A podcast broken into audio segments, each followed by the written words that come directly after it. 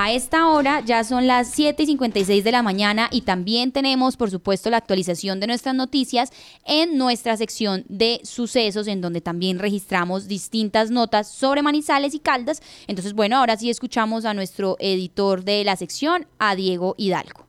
Sofía, muy buenos días para usted, para todos los oyentes de la Patria Radio. Nuevamente estamos acá desde la sección judicial, dando a conocer los eh, pormenores de la edición de hoy de Patria y Q, después de unas merecidas vacaciones en las que estuvimos. Nuevamente nos reintegramos acá al equipo de trabajo para darle a conocer a todos los oyentes el día a día de la sección judicial, que obviamente, pues como siempre hemos dicho, nunca eh, falta información, siempre hay casos, eh, desafortunadamente, hechos que lamentar diariamente. Y empezamos pues contándole el, día ayer que hubo dos muertos en un accidente de tránsito en la vía entre Neira y Aranzazo, en un sector que es conocido como la curva de las marranas. Eh, en ese sector eh, un carro, un Logan, un Renault Logan, eh, en el que iban una, un adulto mayor y su hija, perdieron el control del automotor y terminaron en un abismo. Lastimosamente, ambas personas, quienes se dirigían para de donde eran naturales, perdieron la vida.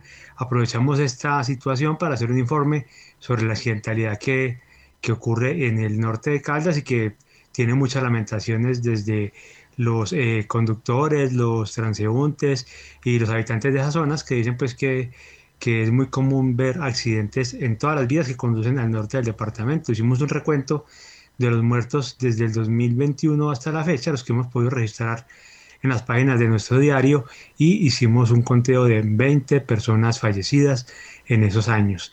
Ahí pueden encontrar todo el registro de esos años, pueden encontrar unas recomendaciones para conductores, para transeúntes, para ciclistas y eh, un poco de la historia de estas personas que lamentablemente fallecieron en el accidente. La joven era eh, la cajera del hospital de Aguadas y el papá era un ganadero reconocido en esa región del norte de Caldas.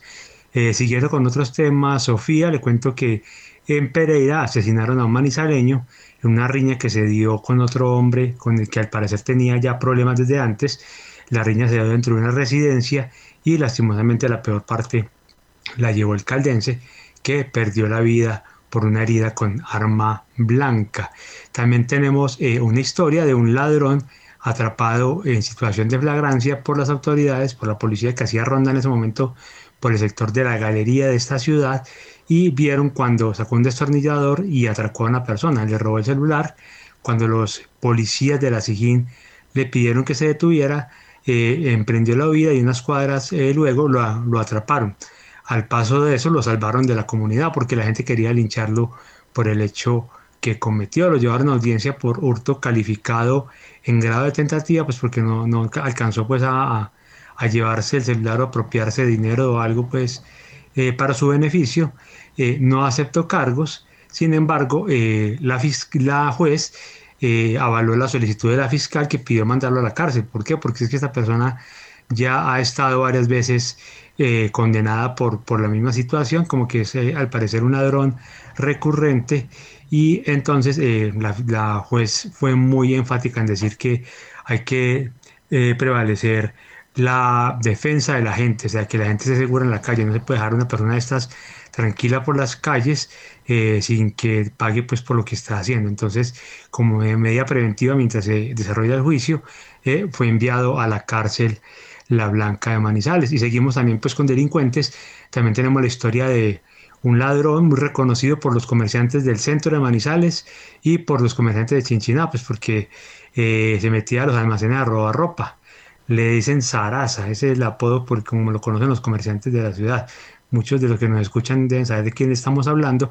Nuevamente fue detenido, esta vez por orden judicial, pues tiene una condena pendiente de seis meses de prisión por un robo anterior.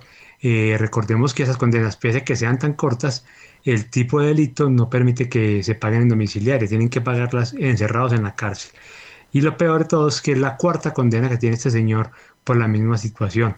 Eh, en el 2022 salió de la cárcel y volvió a las mismas a delinquir. Por eso cometió un delito que lo tiene con esta nueva pena. Mejor dicho, sale, eh, comete el delito, sale, comete el delito y parece que no hay una resocialización que es lo que se busca con ese encierro. Sofía, esto es todo por hoy, eh, un poquito surtida la información para que los lectores puedan acudir a Q y Patria a leer todas estas noticias. Un feliz día para usted, para todo el grupo de trabajo y estamos atentos a cualquier novedad en el resto del día.